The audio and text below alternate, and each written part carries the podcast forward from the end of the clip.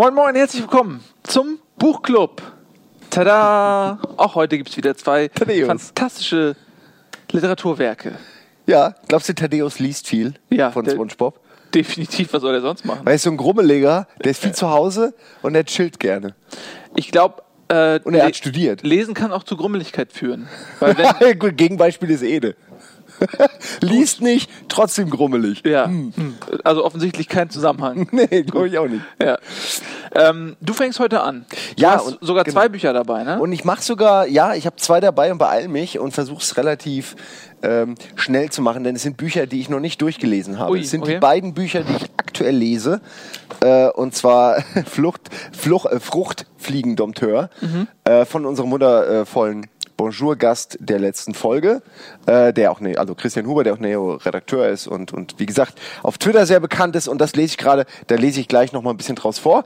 Ähm, und außerdem lese ich auch Annihilation und das ist ein interessantes Buch, wo ich wo ich mich unglaublich schwer mit, mit tue. Es ist, also ich fange auch damit an, es ist, ich kann noch nicht so viel dazu erzählen, außer dem, was man halt so ein bisschen in den ersten, kurz mal gucken, wo bin ich, 50 Seiten, ähm, was man da so erlebt. Und es ist wohl der Anfang einer Trilogie, äh, die so ein bisschen im Netz gefeiert wird. Aus diesem Grund hat es mir meine Freundin auch rausgesucht und äh, gekauft und meint, das könnte mir vielleicht gefallen. Äh, was sie nicht wusste, denn sonst wüsste sie vielleicht, dass es nicht ein Buch für mich ist, äh, ist, dass es in dem Buch ausschließlich um Frauen geht.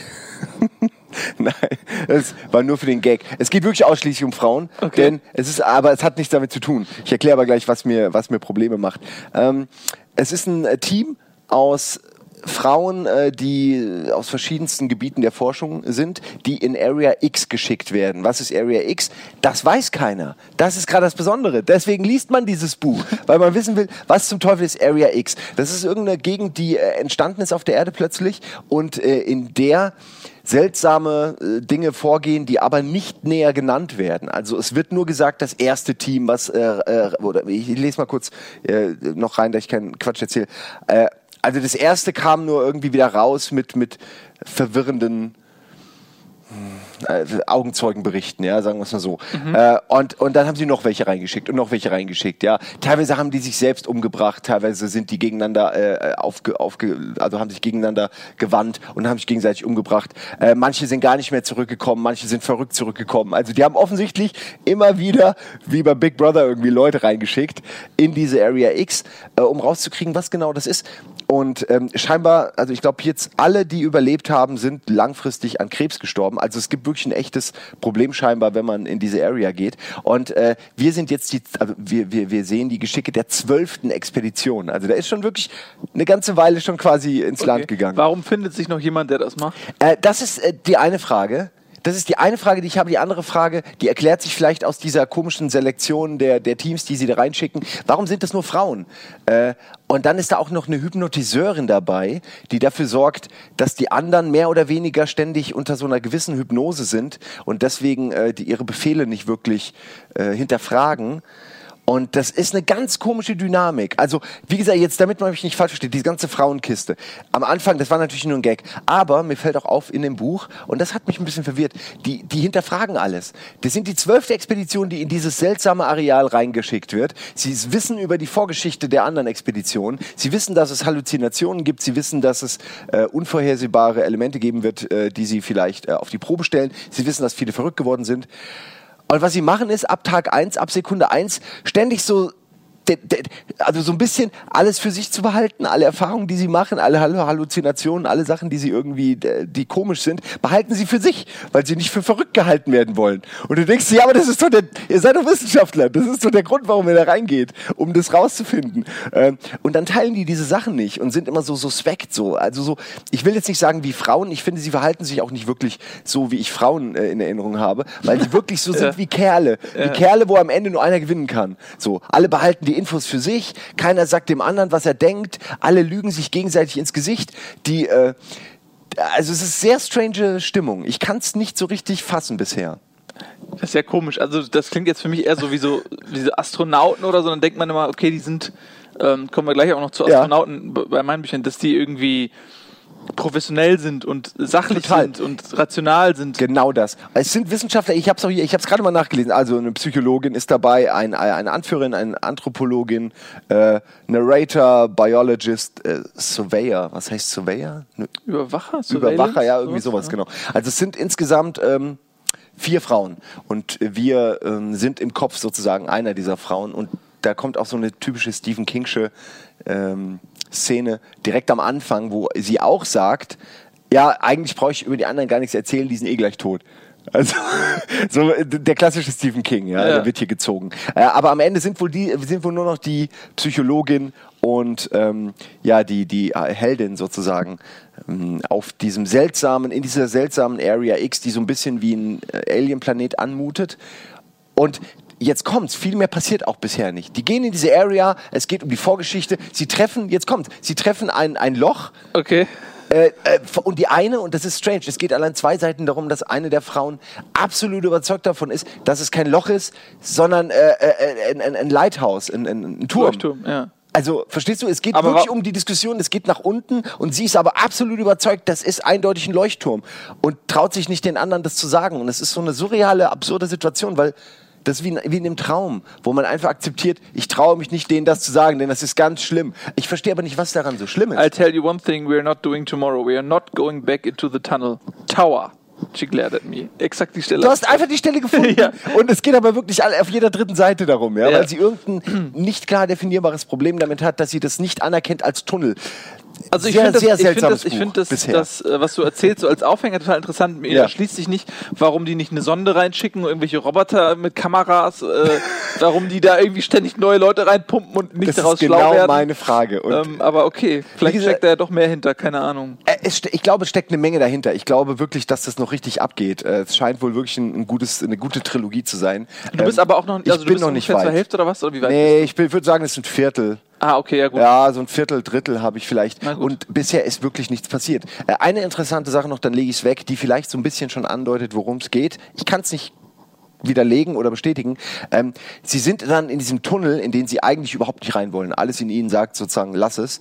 Und äh, sie sehen dann, also die Biologin zumindest, äh, sieht Pflanzen, die wie Buchstaben geformt sind.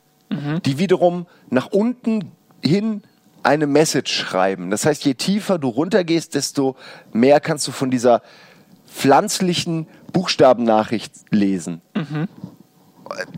Ja, weiter bin ich noch nicht. Sie sind jetzt gerade zum zweiten Mal bei diesem fucking Tunnel und ich denke, hoffentlich gehen sie jetzt endlich mal runter, weil das ist Ja. ihr Job. So, die sind quasi, die kommen dahin und ihr Job ist, alles Besondere zu melden und dann irgendwie einfach nicht ihr Leben zu riskieren, aber schon zu forschen. Ja, das erste, was sie darauf treffen, sie erzählen sich gegenseitig nicht, was sie davon halten und dann gehen sie erstmal pennen und gehen vor allem wieder zurück. Also sie gehen runter, merken dann, ah nee, eigentlich habe ich Angst und gehen dann wieder hoch. Und du denkst, hey, welche Leute habt ihr da hingeschickt? Ja? Vielleicht ist aber auch Teil des Ganzen. Vielleicht ist es eben, gerade dass es nur Frauen sind, ist Teil dieser, ähm, wir schicken da immer wieder Teams rein und gucken, wie die Area X mit ihnen interagiert. So, ich glaube, das hat noch eine Bewandtnis. Auch, dass die so ein bisschen strange drauf sind. Dass da keiner von denen richtig so reagiert, wie man es erwarten würde. Ich glaube, das hat noch einen Belang. Okay. Ansonsten sind es einfach nur komisch ausgesuchte Wissenschaftler. Oder sie haben keine mehr, weil sie alle schon reingeschickt Ja. haben. Komisch. Ja, ähm, aber auch wie, also wie diese, warum diese Area X auf einmal da ist oder so, das wird auch gar nicht davon. erklärt. Nichts. Also gut, wie gesagt, ich habe 50 Seiten gelesen. Ich bin Ja, noch am okay, Anfang. ja, aber es sind ein paar Rückblicke, die aber sehr schwammig gehalten sind und ich habe das Gefühl, dass auch die Menschheit in dieser Welt noch keine Ahnung hat, was eigentlich äh, mit dieser Area X los ist. Aber es klingt, finde ich, wie eine super Prämisse eigentlich. Also irgendwie, ich mag auch diesen Monsters-Film, wo Mhm. auch diese Area ist, wo aus irgendeinem Grund plötzlich Monster äh, entstanden sind. Ich, es hat so ein bisschen was von der Nebel, was ich auch Ja, super finde. ja. So eine Area, wo einfach das absolut Böse herrscht und du keine Ahnung hast, warum. Ja. Was haben wir getan, um, damit das plötzlich passiert? Äh, und das Gefühl finde ich ganz schön. Aber es ist schwer zu lesen, finde ich bisher. Vielleicht liegt es auch an der englischen Fassung. Ähm, wer also mit mir lesen will, kann sich das mal antun. Und das nächste ist Fruchtfliegen Dompteur, habe ich ja eben schon mal gesagt. Du hast es verpasst. Der Autor war äh, Mittwoch bei uns, bei Bonjour. Das ist er auch übrigens. Also es ist nicht irgendein Cover mit irgendeinem, irgendeinem Typen. Und soweit ich es gelesen habe, ich bin jetzt auch erst nur so wie Ede. Ede hat Wochen dafür gebraucht. Ich habe schnell noch am Abend des Bonjours mal reingelesen. Äh, die ersten 40 Seiten habe ich gelesen. Und äh, es erinnert mich sehr an äh, Dinger wie Tommy Jod Ja. Millionär oder Resturlaub oder Idiot. Äh, Ich muss dazu sagen, von Tommy Jod habe ich nur äh, Vollidiot gelesen Mhm. und die anderen schon nicht mehr. Fantastisch verfilmt. Ja, da, ja. lass uns nicht. Lass uns, lass uns darüber nicht reden. Lass uns so tun, als wäre es nie passiert. So, nicht so nah an den Kamin. Sonst fangen die. Feuer. Das wird tatsächlich mein erster Gedanke. Das ist eine Bücherverbrennung hier. ja, nee, das, das wollen wir wirklich nicht.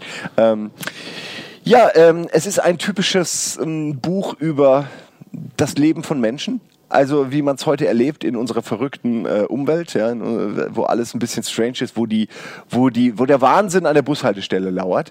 Und es ist ein Buch, wo man auch merkt, nicht negativ, aber man merkt es, dass es um viele Tweets herum gebaut ist. Also nicht jetzt um zehn Tweets ein ganzes Buch, aber da sind schon Sätze drin, die sind so geil, dass, dass ich schon ganz genau weiß, die hat er irgendwann mal getwittert und fand die auch so geil und wollte die noch einbauen. Ja? Ja. Ähm, was ich, wie gesagt, völlig okay finde. Ich finde, das ist eine, eine neuartige Kunstform. Und Twitter ist ja auch toll für Autoren, weil es eben nur mal reduziert aufs Wesentliche. Ja, weil, weil man lernt, ähm, überflüssige Worte zu streichen. Genau. Ja, weil man immer, fuck, ich muss jetzt noch äh, zwölf Zeichen loswerden. Und dann reduziert man sich aufs Wesentliche. Es ist, glaube ich, echt eine gute Schule. Es ist wirklich eine gute Schule, ja. Das wird einem auch, glaube ich, jeder versuchen beizubringen, wenn man ähm, lernen will, wie man schreibt. Erstmal alles Unwichtige streichen und die rein roh, die reinen Skelettsätze haben und dann gucken, wie man da irgendwie seine Seele reinbringt. Ähm, das Schöne ist einfach die Schreibweise. Es ist kein anstrengendes Buch, es ist ein gechilltes Buch äh, über, die, über den Erzähler äh, und was er so erlebt und wie er sich, äh, das kennt man ja auch von Tommy Jod und so, einfach im Kopf die ganze Zeit aufregt über den Wahnsinn der Welt und die Dummheiten und er kann es aber auch nicht mehr wirklich alles ernst nehmen. Es ist alles so, ein- so ein Hauch von, als so ein Harald Schmidt-Typ halt, der einfach alles so nur noch über die zynische Seite sieht, ja. Ähm, und ich hatte mir hier, aber komischerweise habe ich, ich habe das falsche Buch bekommen, glaube ich. Ich habe mir nämlich Sachen markiert. Ah, doch. Ja, okay. Ich lese mal zwei Seiten vor. Ja, bitte. Okay.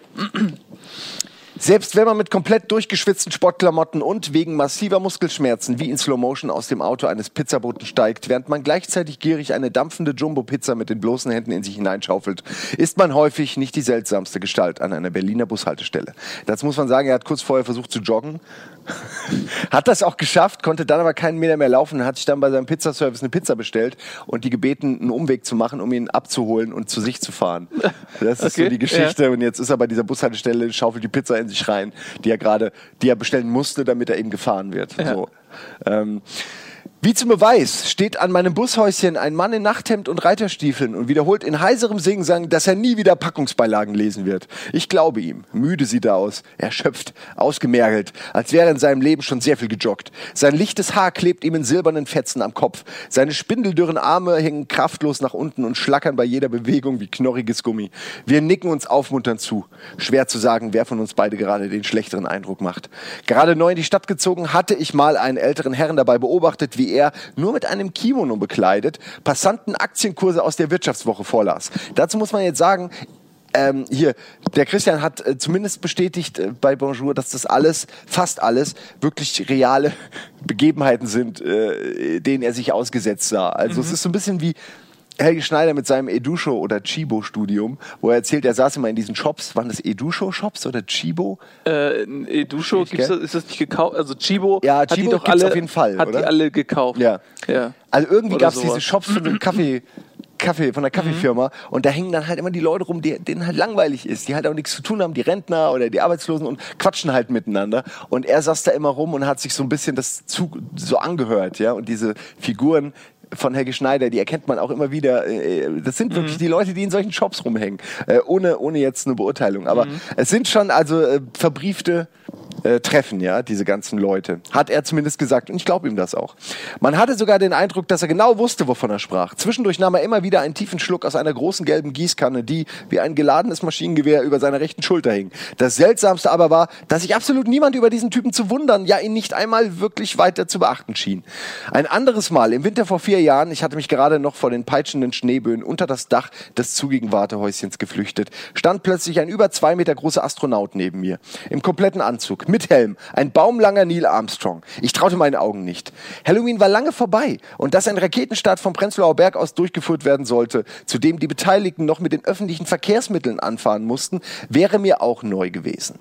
Der Bus kam, der Astronaut steckte dem Fahrer wie selbstverständlich seine Jahreskarte entgegen und setzte sich auf einen freien Platz nahe der hinteren Tür. Fünf Stationen später musste ich aussteigen.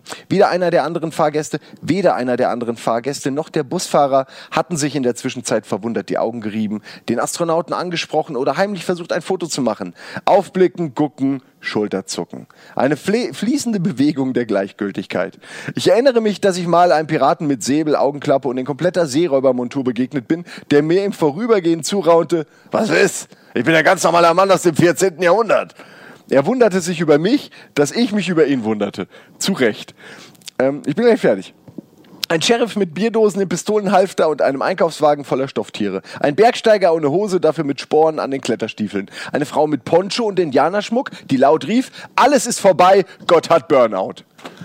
Also das ist, äh, das ist jetzt natürlich die Vorbereitung für den Satz am Ende, aber zwar alles ist vorbei, Gott hat Burnout. Ja ich muss echt sagen, ich fand den Satz so geil, aber ich muss, muss man irgendwie drüber nachdenken. Ja, das hat irgendwie so einen geilen Klang und ist auch so ein typischer geiler T-Shirt-Spruch. Ja, Gott hat Burnout, kann ich mir super vorstellen als ja, T-Shirt-Spruch. Das ähm, ist echt, äh, doch gefällt mir sehr gut. Es ist, man bekommt den Eindruck, Berlin ist so ein bisschen wie bei Man in Black äh, diese Durchreisestation für die Aliens. genau, das die, ich auch. Das ja. ist alles so, man kann da einfach unbemerkt leben. Vielleicht ist es wirklich ein Pirat aus dem 14. Jahrhundert, weil es würde da keinen interessieren. Es würde keinen mehr interessieren. Ja. Ja. Das ist es. Ähm, es gibt noch ein paar andere Stellen, die ich eigentlich vorlesen wollte, aber ich habe schon zu lange jetzt gebraucht. Und es sind, ähm, es ist jetzt alles so, es ist zum Lächeln, zum Schmunzeln, so haha. Äh, ein, zweimal habe ich tatsächlich auch laut gelacht, äh, einfach weil irgendwie oft was passiert oder formuliert ist, so wie bei einem Terry Pratchett oder so, dass mhm. man automatisch lachen muss, weil einfach das Bild, was im Kopf erzeugt wird, irgendwie direkt lustig ist. Also er weiß schon, äh, er weiß schon, wie man Humor bei ihm wird Humor groß geschrieben, sagen wir mal so. Ähm, gutes Buch. Ich bin, wie gesagt, noch nicht durch. Ich werde beide Bücher noch mal vielleicht rezitieren. Den hier vielleicht eher, wenn ich das, die Trilogie durch habe. Ja. Ähm, sobald ich da so ein bisschen mehr zu sagen kann. Aber so, ich fand so als Teaser, was ich gerade lese, äh, ganz nett, das auch mal zu machen. Ja? Mhm. Weil wir schaffen es ja auch nicht immer, alle Bücher komplett durchzulesen, direkt, jede Woche, ähm, um hier Material zu haben. Deswegen fand ich das mal ganz angenehm, auch mal zu sagen, was man gerade liest. Ja, äh, das ist eine gute, eine gute Überleitung, weil ich stelle auch was vor, was ich gerade lese. Allerdings äh, fange ich an mit einem Buch, was ich schon gelesen habe und auch Gerne. bei Moin Moin schon mal vorgestellt habe.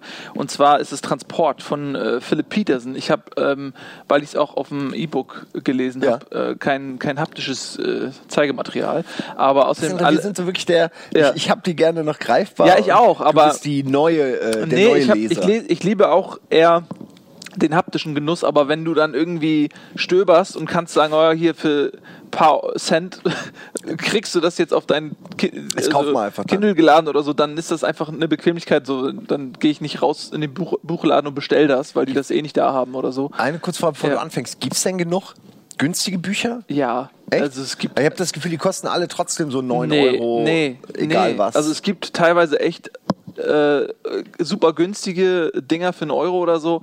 Die sind natürlich teilweise auch sehr trashig, aber da sind auch einige gute Bücher bei. Und äh, gerade die Klassiker sind ja meistens äh, recht günstig. ja, also die sogar. Klassiker sowieso. Also es ja. gibt ja auch irgendwie so, wie 100 Jahre Copyright, dann kannst du umsonst lesen oder so ein Scheiß. Ja? Also es gibt ja auch so kostenlose Sammlungen. Also egal. Aber ähm, äh, Transport ist eins dieser Bücher, was ich auch für sehr wenig äh, Geld geschossen habe. Hm. Es ist von Philipp Petersen, das ist ein äh, deutscher Autor, der ist äh, Ingenieur gewesen in der äh, Satelliten, äh, am Satellitenprogramm sozusagen. Daher hat er auch sein Know-how für seine ja. Sci-Fi-Literatur. Und ähm, ja, es ist Transport war sein Erstlingswerk. Und das ist ein Buch, wie gesagt, ich habe es bei Moin, Moin Moin schon mal kurz vorgestellt. Äh, es geht darum, dass äh, äh, der Todeskandidat namens Russell Harris aus dem Gefängnis geholt wird für eine lebensbedrohliche Mission, äh, die es ihm ermöglicht, aber quasi aus dem Todestrakt zu äh, entkommen und seinen sicheren Tod zu verschieben. Ähm, und äh, diese Mission beinhaltet Folgendes. Die Menschheit hat ein Artefakt gefunden, irgendwo in, weiß ich nicht, Kalifornien oder so. Und das Artefakt ist ein ähm, Transportvehikel, so ähnlich wie Stargate. So, mhm. äh, man geht in dieses Artefakt rein, in diese, in diese Maschine und äh, wird an einen anderen Ort des Universums teleportiert. Und äh, das geht super schnell, man geht da irgendwie rein und dann ist man auch schon da. So, und die Leute wissen halt nicht, wie diese Technik funktioniert, die ist außerirdischen Ursprungs. Ähm, und äh, allerdings transportiert diese, diese Apparatur nur einen Menschen plus dessen Ausrüstung. Alles andere transportiert er nicht. Also der kann keine Drohnen oder, oder Roboter oder Sonden oder so transportieren. Okay. Ähm, deswegen muss da ein Mensch rein. Und da hat sich die Regierung gedacht, okay, das ist sehr lebensbedrohlich, weil man nicht weiß, ob du vielleicht aus einem, auf einem riesigen Gasplaneten landest und instant tot bist. Ähm, deswegen kann man da keine Astronauten hinschicken. Keine, keine wichtigen Keine Leute. wichtigen Leute. Holen wir uns doch Todeskandidaten, die eh nichts zu verlieren haben. Shit, ja, aber wer weiß, vielleicht kommen die auf den Todeskandidatenplaneten. Das könnte sein, wo äh, Todeskandidaten Präsidentschaftskandidaten sind. ja, genau. Und normale Menschen eingesperrt. Ja, das ist alles möglich. Ähm, und dann holen die sich eben unter anderem diesen Russell Harris, aber auch äh, eine Handvoll oder zwei Hände voll, zweieinhalb Hände voll, ich glaube zwölf sind es oder zehn, bin mir nicht sicher. Ähm, andere Todeskandidaten und äh, fahren die auf irgendeine Air Force Base da in der Nähe, ähm, wo das Artefakt gebunkert ist und bilden die dann so ein bisschen aus. Ah. Und man sieht schon. Klingt wie ein Michael Bay-Film bisher. Ein bisschen, ja. Also es, es klingt wirklich wie, wie Stoff, was man gut verfilmen könnte. Und ähm, da geht es aber auch schon so ein bisschen los, weil die Charaktere ist jetzt nicht die große Stärke des Romans, weil es ist, wie gesagt, auch ein Erstlingswerk und er kommt, glaube ich, eher so über das Inhaltliche, über das Sci-Fi-Element, weniger über die Darstellung der Charaktere. Daher sind die jetzt, denke ich, nicht jetzt das, das Krasse an dem Roman. Ähm, äh, das, obwohl es Todeskandidaten sind, die auch natürlich irgendwas getan haben, was rechtfertigt, dass sie diese sind, sind die zum Teil auch nette Menschen und sind cool und die Guten. Andere sind total psychopathisch und sind dann mhm. auch so Stephen King-mäßig relativ eindimensionale Arschlöcher. Ähm, allerdings, um diese, man muss sich ja auch mit diesen Charakteren identifizieren, ja, und ähm, da vergisst man dann auch leicht, dass es vielleicht einen Grund gibt. Oder der Grund wird irgendwie so ein bisschen schön, schön gerieben, so dass man sagt, ja, das hätte mir auch passieren können, so ungefähr. Ja. Ja. Ähm, jedenfalls. Ähm, Wie ein Con Air. Wo, wo der Ex-Militär eine Frau verteidigen will und aus Versehen einen tötet und dann in den Knast ja, ja. und direkt in ein Flugzeug rein mit den schlimmsten Schwerverbrechern, so, die man sich vorstellt. So ungefähr. ähm, jedenfalls geht es dann irgendwann los mit diesen Reisen und ähm, das ist halt tatsächlich so, dass es passieren kann, dass die da reingehen und die kommen zum Beispiel auf einen Planeten mit der 51.000-fachsten Gravitation. Sind es immer andere? Also sind es kommen ja so viel wie die, halt, wie die halt haben. Also das ist also die, die kommen immer auf einen anderen Planeten. Ja, oder? genau. Also die es gibt Koordinaten. Das ah, ist wirklich ähnlich wie bei Stargate. Die probieren einfach so aus und ah, genau. Okay. Die loggen quasi so diese Koordinaten ein und die wissen überhaupt nicht, äh, was passiert. Und die äh, die Leute, die dann also der Deal ist, die müssen zehn Reisen machen, dann werden sie begnadigt. Aber die können relativ schnell ausrechnen, dass niemand auch nur auf zehn Versuche kommt, weil ähm, die Sterberate. Es ist ein bisschen wie in meinem Buch auch. Einfach geht da rein, mal gucken, ja. Bisher hat noch keiner überlebt, vielleicht seid ihr die Ersten so. Ja, so, so ein bisschen ist es halt auch so. Ähm, jede Reise kann die letzte sein und dementsprechend ist die Stimmung auch. Also die am Anfang wissen die natürlich überhaupt gar nicht, was da jetzt Phase ist, aber die merken halt relativ schnell, okay, so viel höher sind meine Überlebenschancen hier nicht als im Todestrakt.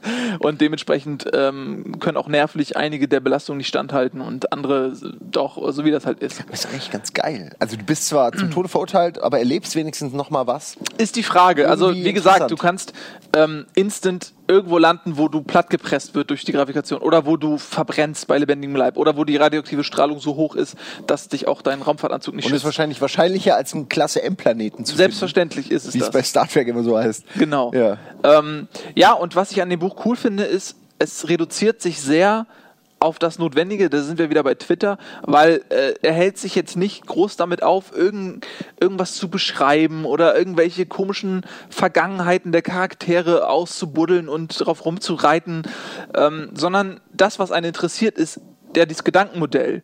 Und man will immer die nächste Reise haben und man will wissen, okay, was passiert, was, was, wo kommt, bla bla bla. Das ist das, was einen interessiert. Mich interessiert dann nicht, ob jetzt dieser eine Charakter, der gleich in die Maschine steigt, als Kind äh, von seinem Vater gequält wurde, weshalb er andere Leute gequält hat, weshalb er im Gefängnis gelandet ist. Mhm. Bla, also interessiert mich ja nicht. Also, der, okay, alles klar, es ist ein Todeskandidat, er geht auf die Reise. Du eigentlich das Sci-Fi-Buch äh, haben. Exakt. Und, nicht, nicht, und ich will wissen, eben was als nächstes passiert und das macht das Buch sehr gut. Also es ist deswegen sehr kurz und äh, relativ schnell gelesen, ähm, aber es ist immer spannend. Und es ist halt ein Erstlingswerk. Klingt wie ein Buch, was ich gerne mal lesen Ja, würde, du solltest das wirklich lesen. Es ist, äh, man sollte jetzt nicht zu viel erwarten, so in Prosa-Hinsicht oder so. Also es ist jetzt, jetzt ist jetzt irgendwie nicht Hemingway oder so, ja. Aber halt dieser Sci-Fi-Aspekt, dieses Gedankenmodell dahinter, das ist äh, das, was einen fesselt und was echt interessant ist. Und ähm, es ist, kostet auch ein Apfel und Ei. Und äh, Philipp Peterson hat, äh, klingt nicht wie ein Deutscher, ist aber ein Deutscher, hat jetzt auch schon äh, den zweiten Teil fertiggestellt. Der befindet sich jetzt quasi in der ähm, äh, äh, Review-Phase sozusagen. Also die, äh, der wird jetzt gegengelesen sozusagen, ja und äh, wird dann irgendwann kommen. Und äh, es gibt auch schon einen dritten Teil in Planung. Äh, es wird eine Trilogie. Der zweite wird Todesflut heißen, der dritte wird Todeszone heißen. Ich spoil jetzt überhaupt nicht, was da irgendwie mit, okay. äh, noch mit dem Artefakt passiert, aber es wird jedenfalls dann drei Teile geben. Ähm, parallel lese ich äh, das äh, zweite Buch, glaube ich, es müsste das zweite sein, von, von äh, Philip Peterson, das heißt Parad Paradox, am Abgrund der Ewigkeit. Und das ist auch interessant, weil, vielleicht hast du es mitbekommen, ich glaube 2013 war es, ist die Voyager 1 Raumsonde an äh, den Rand unserer Galaxie gestoßen. Ähm, und das war so ein spannender Moment, so weil jetzt verlässt zum ersten Mal ein ähm, Man-Made Object unsere, unser Sonnensystem. Ähm, und aber da, dazwischen sind doch, glaube ich, Äonen von, von nichts. Oder einfach zwischen ja, jetzt es, und dem ja. nächsten relevanten System, wo es irgendwie landet, ist eine ganze Menge Wartezeit. Das oder? ist nämlich exakt die Frage. Ah. Also, das weiß man ja nicht. Und da setzt eben auch so ein bisschen das Buch Drachen. An. Drachen sind da wahrscheinlich. Fliegende Weltraumdrachen. Das kann da sein. Ähm, also, Voyager 1 hat 36 Jahre gebraucht, um ähm, quasi diese 19 Milliarden Kilometer zurückzulegen an den Rand unseres Sonnensystems. Und ähm, das Buch ist. Ich musste irgendwie an Forrest Gump gerade denken und dachte, der wäre schneller gewesen. ja. Ich weiß auch nicht warum. Der mir vor mir einfach so ewig läuft mit zum Bad. Und dann wäre er einfach umgekehrt. Ja, vielleicht, ja. wenn er nicht weiß, dass er im All gar nicht überleben kann, dann. Dann, dann hätte er es gemacht, ja. Entschuldigung, zurück zu dir. Ja, also der Bart, der Bart, der dann um ihn rumgewuchert wäre, hätte als Raumheld fungiert. der hätte dann, Kern, ja. mit, mit, eigener Atmosphäre und so, der hätte dann überleben können wegen seines Riesenbartes.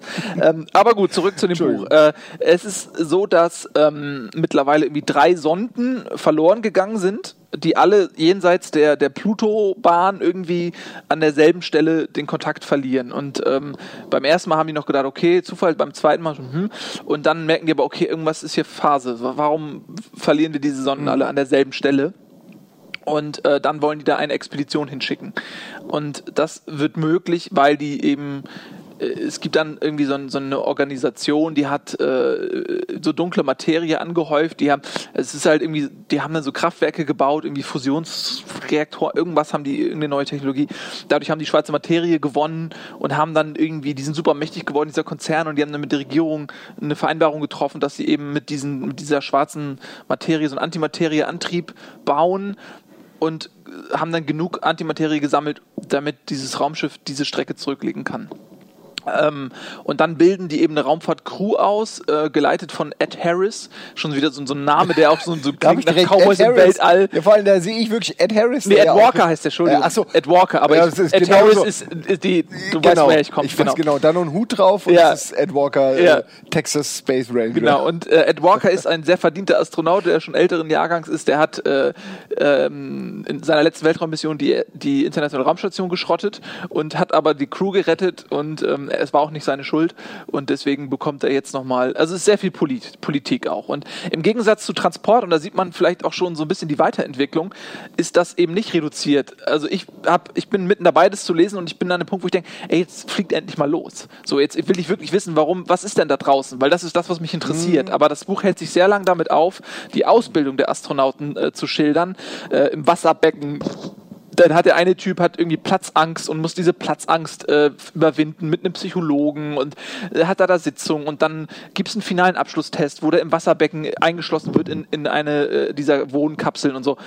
Ja, und dann ist es sehr viel Politik. Es wird geschildert, wie jetzt der Konzern, die Regierung, die NASA alle ihre eigenen Interessen haben und wie diese Astronauten, auch dieser Ed Walker, Spielball der Interessen ist der jeweiligen Fraktion und das ist, damit hält er sich sehr viel auf. Und das ist eben der Unterschied auch zu Transport, wo sowas halt gar nicht passiert. Er wirkt, als hätte er gemerkt, ah, da habe ich zu wenig oder als ob er die Kritik sich zu sehr zu Herzen genommen hat und dann sag ich mal, das Panel in die andere Richtung geschlagen ist und er versucht hat, äh, die Charaktere besser zu definieren und es dann da ein bisschen übertrieben hat, finde ich. Ja. Also ohne, ich habe es ja nicht gelesen, aber so wirkt das. Ja, es ist, aber es ist auch nicht schlecht, ne? Also ähm, es ist literarisch, es fühlt sich irgendwie wertiger an, so vom Schreibstil und auch vom Aufbau der Charaktere. Ja, aber ich finde den ersten Transport. direkt spannender. Ja, genau. Also von dem, was erzählt, ja, weil das erste spannend. Weil es der Sci-Fi-Gedanke dahinter ist, weil ja. ich muss nicht den Charakter kennenlernen oder sonst was, weil darum geht's für mich nicht. Ja. Es geht um den Sci-Fi-Gedanken. Es gibt schon so viele Bücher, wo Charaktere wirklich analysiert werden und dann aufeinander losgelassen. Ich äh, finde,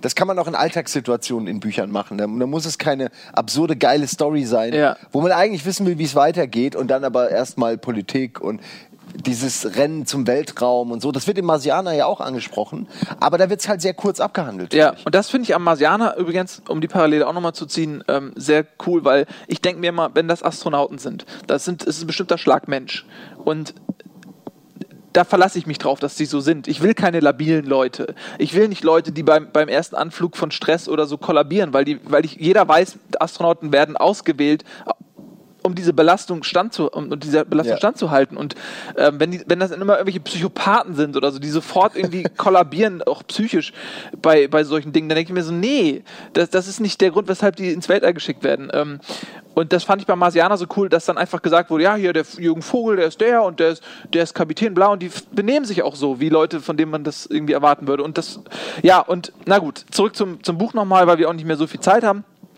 Ähm, Teil dieses Teams ist dann zum Beispiel äh, auch, äh, der heißt David Holmes, das ist so ein ganz junger Wissenschaftler, eigentlich überhaupt gar nicht äh, geeignet für dieses Astronautentum, aber der ist derjenige, der sich äh, mit diesen Sonden sehr gut auskennt. Und äh, es ist kein Geheimnis, wenn ich jetzt verrate, das äh, kann man, glaube ich, schon am Klappentext äh, feststellen, dass natürlich diese Crew dann auch diejenige ist, die zusammengestellt wird. Es wird natürlich nicht jetzt dem Typen irgendwie 20 Kapitel gewidmet, warum er seine Platzangst überwindet und so, nur um ihn am Ende rauszuschreiben aus der Story. Das passiert natürlich nicht. Also er fliegt mit und da bin ich jetzt quasi an dem Punkt, wo in, im Buch, wo es jetzt langsam losgeht mhm. und ich jetzt auch wissen will, was ist denn überhaupt, warum verschwinden die Sonnen? Weil da, das, will man, das ist das, was einen interessiert. Das wird am Anfang geschildert und man wartet die ganze Zeit nur drauf, okay, ich will jetzt wissen, was ist da los? Warum verschwinden die Sonden? Was ist da Phase? Und ähm, da komme ich jetzt gerade so langsam hin, da bin ich noch nicht, aber deswegen kann ich auch nichts äh, spoilen. Das ist also Paradox äh, von Philipp Peterson, eben das Zweitwerk. Und wer Bock auf Sci-Fi hat, ähm, dem kann ich das empfehlen, weil, wie gesagt, das erste Buch ist ein relativ einfacher Einstieg. Ne? Es ist jetzt nicht sehr komplex und, und äh, irgendwie mit vielen Charakteren, die irgendwie komplex dargestellt werden. Aber ich finde, es ist aber auch eine Kunst, eine stringente, klare Story zu ja, erzählen, absolut. ohne sich ständig, äh, ach, ich muss ja auch noch das Feuilleton mit, mit, mit tollen ja. Charakteren begeistern und ich will ja auch noch irgendwie in den Mainstream, also nehme ich noch das und das rein. Ja. Ich finde es einfach gut, eine Idee für eine Story zu haben und die so kurz wie möglich aufzuschreiben. Ja, genau. So, das finde ich gar find nicht auch. schlecht. Find, nee, ich finde das auch super, absolut. Und deswegen, wie gesagt, und das sind auch, der fängt jetzt an zu schreiben, der ist jetzt kein etablierter Autor, sondern der ist am, am äh, Beginn seiner Autorenkarriere und deswegen Grüße äh, von uns. ist da ja auch noch Luft, äh, sag nach ich mal, nach oben. Ja, äh, das war ähm, das war mein Beitrag von Philipp Petersen Transport und Paradox. Äh, damit sind wir auch am Ende vom Buchclub. Vielen Dank fürs Zusehen. Äh, hast du noch was zu sagen? Nee, äh, wir haben recht ganz schön hier vier Bücher in einer ja, halben Stunde. Das kriegt ihr sonst nirgendwo. So viel Buch äh, kriegt ihr nirgendwo. Genau. Äh, ja, äh, wir sind übrigens im Gespräch mit hier mit Christian, dass er demnächst auch mal im Buchclub vorbeikommt, vielleicht sogar eine Lesung macht. Generell, wenn ihr Autoren seid, wenn ihr mal wollt, dass wir euer Buch, Buch lesen. Äh, ein paar haben es schon gemacht, ohne dass wir sie aufgefordert haben. Ähm, aber ähm, schickt uns einfach, was ihr geschrieben habt. Ja, wir können es nicht garantieren, dass wir es innerhalb dieses Jahres noch lesen, aber ihr seht ja, irgendwann findet das alles seinen Weg. Ja, wir machen, also wir haben tatsächlich einige von euch haben uns Bücher geschickt. Genau, ja, die, die selbst geschrieben haben. Und wir wollten mal so eine Sondersendung machen, wo wir uns ja. diesen Büchern widmen. Wir wollen die aber auch erstmal alle lesen und ähm, da ist momentan, haben wir nicht so viel Zeit, wie wir gerne hätten, um, um das zu machen. Aber äh, wir freuen uns sehr über jedes Buch. Die werden auch nicht weggeschmissen ähm, und wir lesen auch die Briefe, die ihr beipackt und alles und freuen uns sehr und irgendwann widmen wir uns diesen Büchern. Ähm, aber jetzt müssen wir uns erstmal dem Ende der Sendung widmen, denn das ist erreicht. Äh, das Ende äh, der Sendung, wie die Sonde. Und deswegen verschwinden wir auch. Äh, macht's gut.